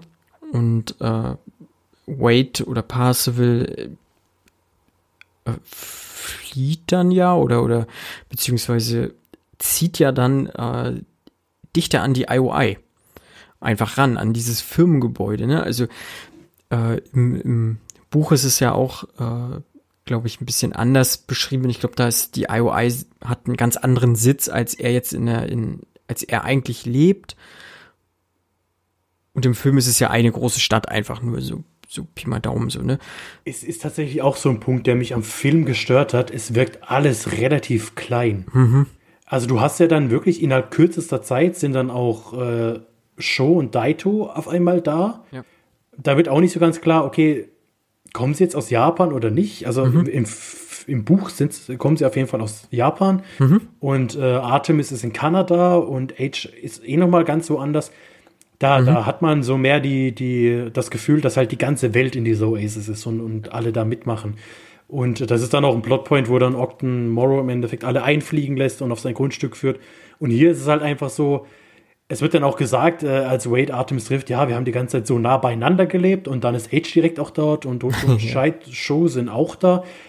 Also es hat so, so, so eine kleine, so eine kleine Scale, sage ich mal, im Film. Also das wirkt alles deutlich, deutlich äh, begrenzter, als es im Buch tatsächlich ist, weil eben nicht die ganze Welt mitspielt, sondern Detroit. Ja, ja und äh, im Buch lässt Parzival das ja auch raushängen, dass er, dass er ordentlich Kohle gekriegt hat mit dem ersten Schlüssel auf jeden Fall, also mehr als er jemals wahrscheinlich verdient hätte oder sowas. Ähm, das machen sie ja im Film auch, da kauft er halt Waffen, das macht er im Buch auch und halt seinen neuen Anzug und so. Und wie gesagt, im Buch zieht er halt dichter an das Firmengebäude IOI und wirkt soweit ich das noch recht in Erinnerung habe, schon fast schon besessen, so irgendwie von dieser IOI und hat sie immer im Blick und so ungefähr äh, macht es ja Sinn, dichter an seinen Feinden zu ziehen. Es gibt ja auch irgendwie so ein Sprichwort, ne? Weiß ich jetzt nicht, aber. Deine Freunde äh, nah, aber deine Feinde noch nicht. Ja, genau, so Käse und das zieht er halt da durch. Zieht Ernest Klein da konsequent dann auch durch. Ähm, und ja, da geht er halt äh, rein, die IOI, ja. Ich fand es im Buch erstmal so relativ unglaubwürdig. Erstmal, dass sie ihn gar nicht erkennen oder so, weil ich bin der Meinung, dass sein Name ja schon eigentlich bekannt war. Ähm, genau, sein Name wird im Buch von iRock, äh, glaube ich, mehr oder weniger geleakt. Und er, Stimmt. er schafft mhm. sich dann ja aber eine ganz neue Identität auf dem Schwarzmarkt, wo er sich mhm. dann auch äh, ein neues äh, Rig kauft. Und da gibt es ja dann eben dieses Ding, äh, er fängt dann an Sport zu machen und ist dann ganz durchtrainiert und so. duscht jeden Tag mit Haarentfernungsmittel, dass, ja, er, dass, er, dass er komplett haarlos ist, damit sein, sein Anzug irgendwie besser gleitet und ja, das, ja, und masturbiert viel und hat Sexpuppen und naja, deshalb sieht er wahrscheinlich jetzt anders aus. Ähm, ja, er hat sich diese, diese neue Identität hin, hingehackt, dann, um, um dort in die Server einzudringen und quasi sich irgendwelche Artefakte zu ercheaten und Sachen rauszufinden und ja. Aber wie gesagt, eigentlich dafür, dass es so ein hartes Arbeitslager ist, ähm, gerade auch im Film, ja. äh, kann sie doch relativ easy in ihrer zehnminütigen Pause ja abhauen einfach. Ne? Also auch draußen hingen ja auch Leute einfach ab. Ja, vor allem, wie sie dieses also, Ding auch außer Kraft gesetzt hat. Also ja. Ja, okay, du musst es nach da oben greifen, da sind zwei Griffe, mach die auf, ja, fertig. Und ja, okay, also das war jetzt nicht sehr schwer. Darauf hätte man wahrscheinlich mit genug Zeit in diesem Arbeitslager auch selber kommen können. Und dann spaziert ja. sie relativ ungeschadet ja. Aber ist ja. im Buch tatsächlich auch so. Da haben mhm. sie ja alle noch diesen. Äh, sie, sie, werden halt dauerhaft natürlich überwacht und kriegen auch irgendwie so, so ein, ich sage jetzt mal vereinfacht, so ein Headset an den Kopf geschraubt, äh, dass die Leute dann immer sehen, was sie sehen. Und Wade reißt sich das weg und blutet dann an der Seite. Und er spaziert dann quasi aus diesem Gebäude raus und dann sprechen ihn noch Leute darauf an, dass er da gerade blutet. Ja, und er geht aber einfach weiter und es interessiert dann auch niemand. Also es ist auch so ein ganz komischer Moment. Man denkt jetzt, oh Gott, jetzt hat ihn jemand erkannt. Ja, nee, er läuft einfach weiter. Wo ich dann auch sage, also sollten die Leute, die da arbeiten, in diesem Arbeitslager, nicht wissen, dass die Leute, die in diesem Arbeitslager gefangen sind, dort an der Stelle was haben, dass er deshalb bluten könnte, weil er es weggemacht hat. Aber nee, ähm, wird dann einfach nicht weiter thematisiert. Ja, und im Buch ist es ja so, dass ähm, danach ja dann nachher diese die dritte Quest so wirklich erst richtig anfängt, oder? Ja, genau. Also hier ist es ja wieder, also den er kriegt ja relativ, also muss man jetzt wieder ein bisschen springen, aber nachdem er den zweiten Schlüssel kriegt, kriegt er ja wieder einen Hinweis auf den dritten Schlüssel, mhm. äh, was in dem Fall einfach nur ein roter Stern ist. Und dieser rote Stern taucht wohl äh, auf dem Album 2112 von Rush auf. Und da weiß er dann auch, äh, auf welchem Planeten er muss, weil das auch ein Planet ist, der in einem Song von dem Album erwähnt wird. Den gibt es auch. Und da muss er dann ein bestimmtes Riff auf der Gitarre spielen, die hinter einem Wasserfall versteckt ist. Und kriegt dann den, den Kristallschlüssel. Und da ist dann eben wieder dieses Rätsel drauf, was diesmal relativ offensichtlich ist. Und ähm, dann wird eben klar, okay, er muss dieses Schloss Anorak. Und das ist jetzt im Buch und im Film, meine ich, wieder gleich. Äh, die, die IOI haben das vor ihm erkannt und äh, belagern im Endeffekt dieses, dieses Schloss mit, mit allerlei Schutzfeldern und, und Magiern und ja, Technik und Waffen und allem möglichen. Und jetzt gilt es im Endeffekt, oder geht es darum, dieses Schutzfeld äh, äh, hm zu, zu stürzen. Was ich halt auch irgendwie, also ich weiß nicht, fand ich nicht gut gelöst im Buch, weil das passt einfach überhaupt nicht zu diesem Gedanken, den Halliday ja da im Endeffekt die ganze Zeit ausübt, dass jeder da Zugang haben soll. Ja, aber dann kann man um das Schloss ein Schutzschild erschaffen, dass immer nur einer rein kann und, und äh, da dann arbeiten kann und alle anderen aussperren kann. Hat irgendwie für mich nicht wirklich gepasst und, und auch das, das Ende im Buch, weil dann kommt ja auch raus, dass sie drei von diesen Kristallschüsseln brauchen, um wirklich ins letzte Portal reingehen zu können. Also, dass man die ganze Zeit auf Teamwork aus war, was auch nicht wirklich reinpasst. Und hier, äh, um da jetzt wieder kurz jetzt auch das abzuschließen im Buch, da geht es dann darum, muss auch wieder ein Videospiel gespielt werden, Tempest, und dann endet also diese, diese letzte große Quest, die, die wirklich die Zukunft der Welt entscheidet. Ja, okay, er muss dann Monty Python durchspielen. Äh, Greta der Kokosnuss. Wieder genauso wie Wargames und muss alles mitsprechen. Und das ist einfach so, wo ich mir gedacht habe, das ist jetzt der Höhepunkt von deinem Buch. Wie einfach furchtbar langweilig hier wieder beschrieben wird, wie er das Buch durchspielt, äh, den Film durchspielt und, und alles aufsagt. Und das war einfach so, wow. Also wenn das der Klimax von dem Buch ist, dann ja, dann sieht man einfach schon, dass es kein gutes Buch sein kann. Also da fand ich es dann auch wieder schöner gelöst im Film, dass halt wirklich diese Schlacht an sich der Höhepunkt war. Klar mhm. gibt es dann noch diesen, diesen Test im Endeffekt, wo er dann sagt, hier unterschreibt man und er sagt dann nö. Ähm, war, war dann, fand ich noch okay. Aber im Endeffekt dreht es dann ja alles um diese Schlacht und die Schlacht, die hat mir bis auf ein, zwei Ausnahmen richtig Spaß gemacht, weil das war halt dann einfach, mhm. das war, sowas will ich halt sehen in so einem Film, ja. Natürlich ist es einfach, da einfach alle möglichen Charaktere reinzuschmeißen, mach ein paar äh, Master Chiefs, mach ein paar, äh, schmeiß Chucky mit rein, nimm ein paar super Fahrzeuge und Roboter und alles Mögliche. Ja, reicht mir. Mehr erwarte ich mir von so einem Film nicht. Und, und also der Endkampf, mir hat er echt Spaß gemacht. Ja, der war auch okay, ne? Gerade wenn äh, hier der Gigant aus dem All kommt und dann gegen Mecha-Godzilla. Ich glaube, ja, im Buch war es Ultraman, glaube ich, ne? Genau, im Buch war es Ultraman. Also das hat mich ein bisschen gestört, weil ich finde so das eine Ding, was den Iron Giant ausmacht, ist doch, dass er nicht als Waffe benutzt werden will. Und, er will nicht, ja, das stimmt. Und das Wie gesagt, ich, im, im Buch war es ja Ultraman eigentlich, ne? Ja, im Buch sind es äh, auch mehrere Roboter. Also mehrere also, hat jeder ja so ein, so Genau, jeder von den fünf Mech kann halt, sich ne? ähm, hm. einen Roboter aussuchen. Er hat Spider-Man und dann gibt es auch, äh, einer hat Gundam oder Gundam, äh, wie er auch im Film auftaucht. Fand ich, fand ich auch eine coole kurze Sequenz. Aber mhm. die, diese Kapsel, die da benutzt wird, da benutzt er die Kapsel, um zwei Minuten äh, Gundam zu sein. Und im Buch ist tatsächlich so, dass er die Kapsel benutzt, um zwei Minuten Ultraman zu sein, genau. Ja, Genau. Hm. Und Weil dann gegen Ultraman wäre gescheatet halt sozusagen, ja. Mhm. Mhm. Und das hat, das hat Spaß gemacht. Also äh, gerade auch die, der Gundam äh, gegen Mechagodzilla, auch wenn es halt nur, nur 20, 30 Sekunden war, macht, macht Spaß bei sowas. Dann, das sind halt auch die Dinge, ja, wenn du dir 30 Mal wahrscheinlich die Szenen anguckst, wirst du im Hintergrund immer noch sehen, dass, keine Ahnung, dann auf einmal, was, was, was ist denn da noch so rumgelaufen? Ich, ich weiß schon gar nicht mehr. Batman hat man gesehen, auch am ja, Anfang bei diesem Rennen und, und Fortnite. Echt? Halo. Mhm. Da war schon viel Zeugs einfach drin, so.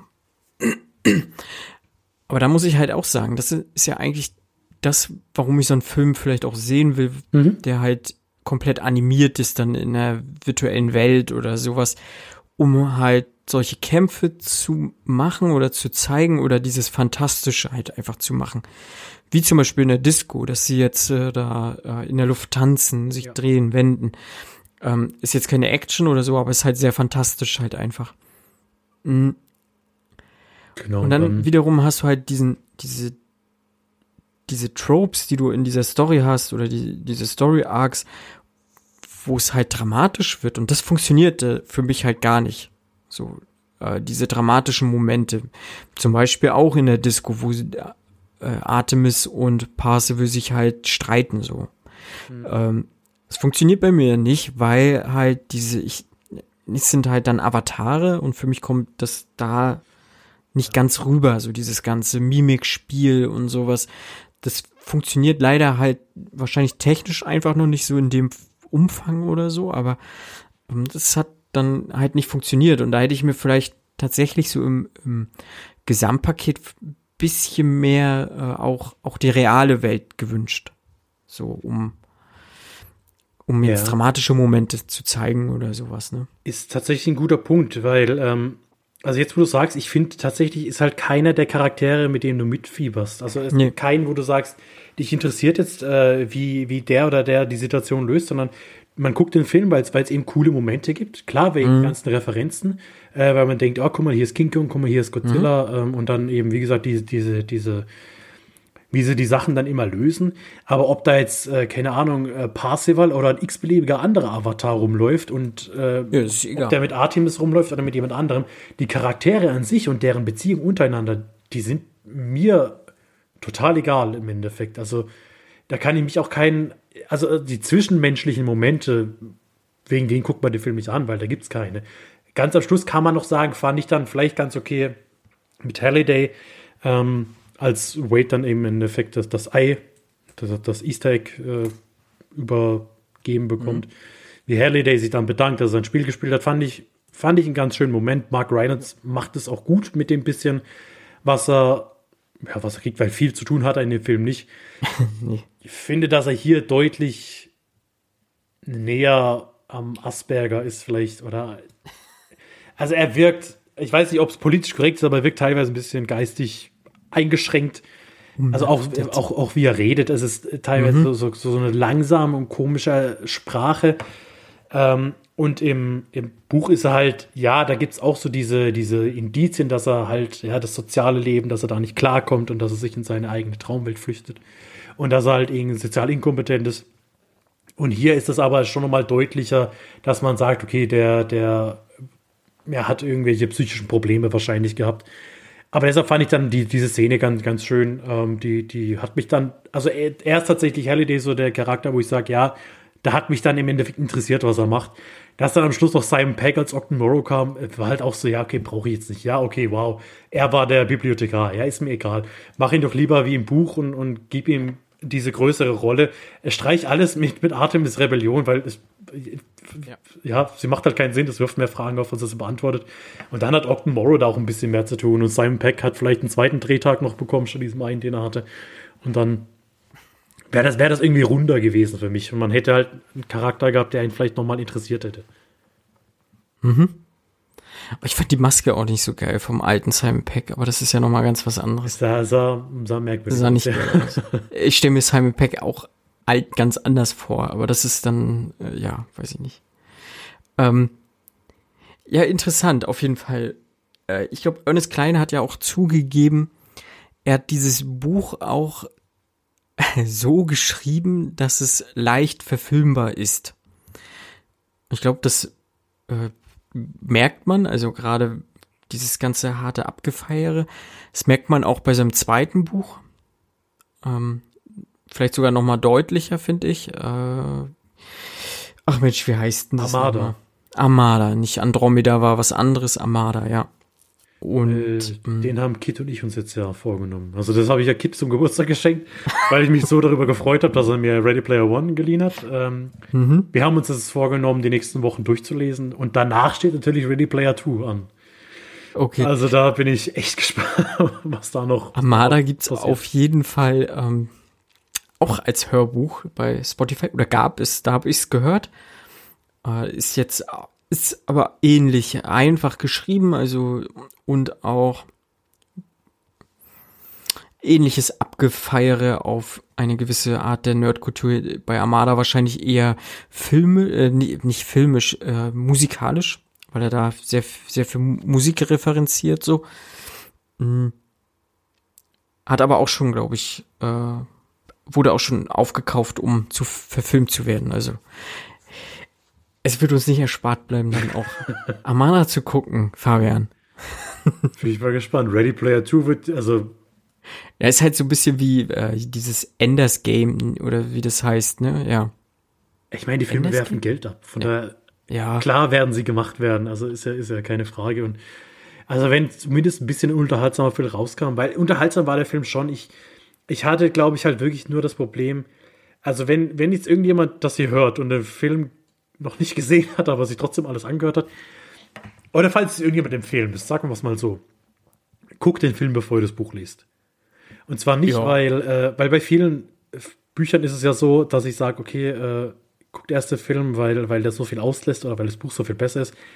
Nee, guckt bitte den Film. Das Buch, es ist einfach so schlecht. Und es, ich habe gestern, als ich ihn gesehen habe, immer wieder dran denken müssen, an diese schlechten Szenen, an diese dummen Dinger, die in diesem Buch vorkommen, dass er mir den Film ein bisschen kaputt gemacht hat. Also ich habe den Film das erste mhm. Mal deutlich mehr genossen, als ich das Buch noch nicht kannte, als jetzt, wo ich das Buch dann gelesen hatte, weil immer so im Hinterkopf war, Ja, okay, das ist einfach ein riesen Vollidiot. Aber, ja, naja. Und das Schlimmste an diesem Film, das aller, aller Schlimmste, es gibt kein Easter Egg. Ich finde, es wäre so einfach gewesen. Mach doch, ganz ehrlich, wenn es so zwei Sekunden sind, irgendeine Post-Credit-Szene, äh, wie äh, Sorrento vom T-Rex gefressen wird oder irgendwas Dummes, aber einfach nur so ein kleines Ding nochmal am Ende. Aber es gibt kein Easter Egg in einem Film über Easter Eggs. Und da bin ich, äh, bin ich menschlich, menschlich enttäuscht von Steven Spielberg. Muss ich schon ganz ehrlich sagen. Steven, I am humanly disappointed in you. Sorry. War das jetzt schon ein Fazit, Fabian? War das mein Fazit? Mein Fazit ist, es ist ein Abenteuerfilm. Und er ist deutlich ähm, besser als das Buch. Und ich glaube, er holt auch deutlich mehr Leute ab, weil er mehr Generationen anspricht als das Buch. Ja. Behaupte ich jetzt mal. Ich meine, klar, also mhm. sowas wie Jurassic Park war halt meine Kindheit, deshalb kenne ich den T-Rex aus Jurassic Park. Aber King Kong war jetzt nicht unbedingt meine Kindheit und trotzdem habe ich mich über King Kong in dem Film gefreut und alles Mögliche, was da drin vorkommt. Und da ist er einfach, glaube ich, viel zugänglicher als das Buch, was sich halt wirklich krass auf diese 80er konzentriert und auf diese obskuren Videospiele, die mir halt wirklich zum Großen einfach nichts gesagt haben. Und wenn ihr die Wahl habt zwischen Buch und Film, dann guckt euch auf jeden Fall den Film an, weil ein bisschen Spaß macht der schon. Das wäre ja, bin Fazit. Ich, bin ich bei dir. Ich glaube auch, dass das Buch tatsächlich dem Film nicht gerecht wird. Hm, weil der Film tatsächlich besser ist als das Buch. Ähm, finde halt leider ja auch, auch im Film ein paar Entscheidungen halt nicht clever, so wie du schon gesagt hast, auch äh, die Figurenbeschreibungen sind jetzt eher nicht so geil, vielleicht teilweise ein bisschen fragwürdig oder mhm. sehr klischeehaft, so äh, muss nicht mehr sein. Also das kann man besser machen. Auch die Revolution ist, ja, ne, ist kacke, brauchst du nicht. Äh, Finale, wie du gesagt hast, wie sie heißt, brauchst du nicht. Äh, weil sie bringt dir auch keinen Mehrwert. Also sie,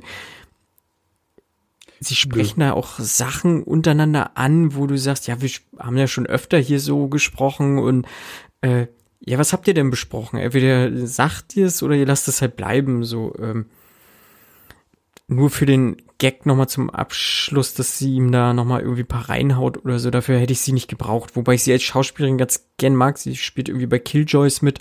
Ich mag Killjoys ganz gerne und äh, das macht sie da gut. Aber hier ist sie halt, ja, ist verschenkt. Also, nee, nicht, nicht mal verschenkt. Also, ist halt, schreib's raus und gut ist, ja. Also, ist komplett unnötig. Hm. Ja, gibt den Figuren ein bisschen mehr Tiefe und so und dann passt das schon. Und äh, als Film finde ich auch, ist halt ein großer Blockbuster. So das, was Steven Spielberg grundsätzlich ausmacht, das zeigt dieser Film. Ne, ähm, bombastisches Zeugs, äh, sehr futuristisch, sehr fantasievoll, ähm, referenziert auch, wie du gesagt hast, einen Haufen Sachen, die einen großen Teil der Leute wahrscheinlich abholen wird. Äh, und klar, ich glaube, ich hätte jetzt nicht sehen wollen, wie, wie wie Jaws da zehn Minuten gezockt wird, so, also. Also es hätte niemand sehen wollen. So. Und eigentlich hätte es auch niemand lesen wollen. Also, ne? also, also nimm was anderes auch fürs Buch eigentlich. Aber äh, nein, als Film funktioniert er. Ich glaube, ich habe mit dem immer noch ein bisschen mehr Spaß als, als du und auch als Kid. Ich habe eure Bewertung auf Letterbox gesehen. Äh, ich kenne meine Bewertung und äh, ich mag ihn, glaube ich, ein bisschen mehr als ihr beide. Aber ja, für einen netten Abend so. Wenn man den echt noch nicht kennt, kann man sich den wirklich gut geben. Und ich finde, der hat auch, ich habe den jetzt zum, ja, auf jeden Fall zum zweiten Mal gesehen, wenn nicht sogar zum dritten Mal gesehen. Ähm, Gerade diese, diese Quest-Aufgaben, so das Rennen ist cool, die Shining-Sequenz ist mhm. cool und auch der Ehrenkampf ist cool so an sich. Das äh, kann man sich gut geben. Alles, was dazwischen ist, wenn man den halt schon kennt, ja, ich glaube, das schweift man dann auch gerne mal ab aufs Handy oder so und das ist dann auch nicht schlimm bei dem Film tatsächlich. Da gebe ich dir recht. Also es ist kein Film, wo man jetzt sagt, man muss die vollen 140 Minuten dranbleiben, sonst versteht man nicht mehr, was passiert. Der ist, den kann man auch äh, gut aufteilen, wenn man sagt, man hat jetzt keinen Bock, den am Stück zu gucken. Dann guckt man ihn noch zweimal. Das ist ja, auf jeden Fall, klar. Geht wunderbar. Also von daher kann man sich gerne angucken. Gerade wenn man, wenn man sowas halt überhaupt nicht mag. Ich glaube, es für Nenad wäre es kein Film, weil ich glaube, der, Nee, glaub- dem gehen solche Referenzen eher auf die Nerven. Mhm. Dann, ähm, klar, ist das, ist das nichts für einen. Aber wenn man einfach so ein bisschen so ein nostalgisches Feeling haben will und einen Abenteuerfilm wie früher mal wieder haben will, dann machen mit dem Film nichts falsch. Ja. Jo, dann sind wir am Ende. Und wir hoffen, dass euch diese Episode Spaß gemacht hat. Mm, Würden uns freuen, wenn ihr uns auf den gängigen Plattformen halt irgendwie abonniert und vielleicht positiv bewerten würdet. Das wäre ganz toll. Ich habe jetzt irgendwie die Tage mitbekommen, man kann, äh, viele von euch hören uns auch über Podcast Addict, eine Android Podcast App. Da kann man uns auch bewerten. Ja, wenn ihr eh schon da seid, um, um uns irgendwie zu hören, zieht mal so diese, diese Leiste auf fünf Sterne oder sowas und dann passt das. Ist gut Schon zu ganz wissen, cool. ich benutze die gleiche App. dann Oder vier Sterne und dann äh, passt das. Ich glaube, da kann man sogar ein paar nette Worte noch loswerden über uns oder auf uns, äh, wie, wie, wie man das sagen möchte. Und auch bei Apple Podcast äh, ist es auch relativ cool, wenn ihr uns da irgendwie positiv bewerten würdet. Mm, Da sind nun zwei negative Kritiken drin. Das ist halt äh, okay, so können wir mit leben. Ist ja immer bloß schade, wenn man nicht weiß, warum, wieso, weshalb. Äh, dann wäre es schon ganz cool, wenn ihr irgendwie uns dann äh, auch ein Feedback geben würdet, wieso ihr uns vielleicht äh, schlecht bewertet habt. Mm, Am besten ist natürlich, ihr bewertet uns trotz irgendwie mit, mit trotzdem mit fünf Sternen und, und schreibt uns eure negativen Meinungen irgendwie anderweitig und dann können wir auch gerne uns darüber unterhalten. Das ist alles gar kein Thema. Ähm, bloß wenn ihr uns kacke findet, dann sagt uns doch einfach warum und dann passt das schon. Und wenn ihr uns gut findet, dann äh, hört einfach unsere Folgen weiter. Wir freuen uns sehr, dass ihr teilhabt an unserem Projekt und äh, vielleicht möchtet ihr auch gerne mal irgendwie auch teilhaben, dann lasst es uns mal hören. Ja. Fabian, hast du noch was? Ähm, lest euch nicht die Poesie von Ernest Klein durch. Danke. Und damit verabschieden wir uns. Tschüss. Ciao.